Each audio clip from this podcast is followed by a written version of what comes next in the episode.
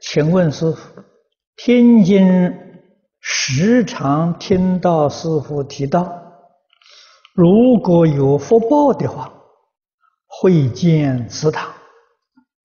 祠堂适合母室建筑，在祠堂应讲什么经？这个话，哎，大概是很多年前讲的了，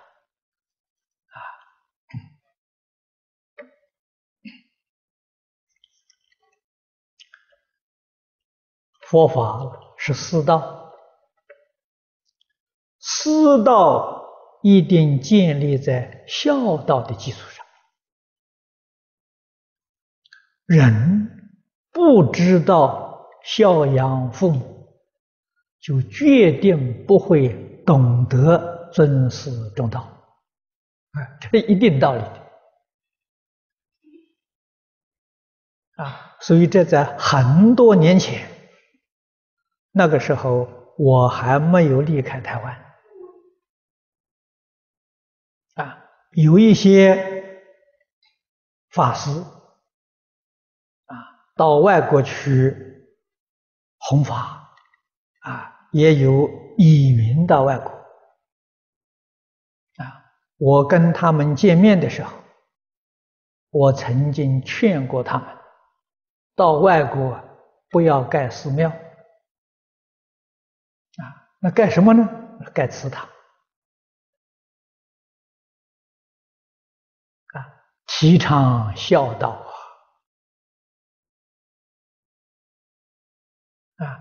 大家都懂得孝道，懂得孝养父母了，然后再建佛寺，佛法才有根呐！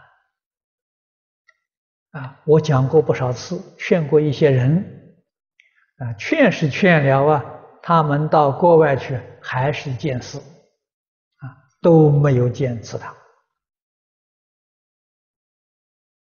啊，所以我说，这是众生的福报啊！啊，众生没有福啊，这个教学我们知道这是教学，这教学没有根，没有办法扎根。啊，至于祠堂是什么样子？怎么建法？可以到大陆上去参观。啊大陆上呢，虽然经过文化大革命啊，祠堂多半都破坏了，可是还有，还有一些保留到的啊。最近我看到同学们带回来的这个录像带啊，看到九华山附近啊，还有不少啊祠堂存在，现在开放给观光旅游啊，你们可以看看。过去祠堂是怎么个建立的？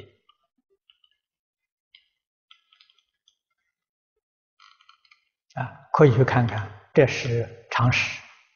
啊，看看中国从前的这些文化、典章制度、人民的生活。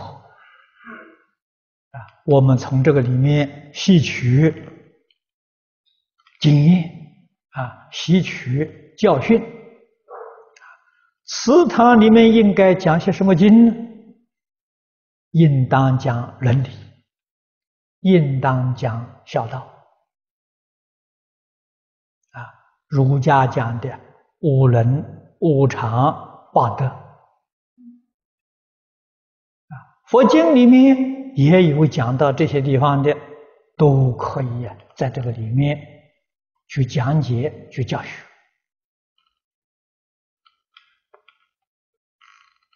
啊，所以祠堂啊，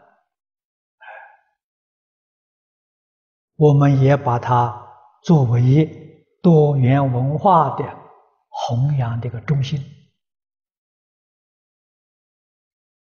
啊，族群团结这个中心。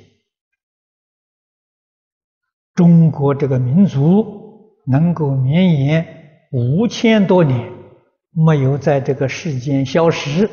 实在讲，祠堂发挥了很大的作用。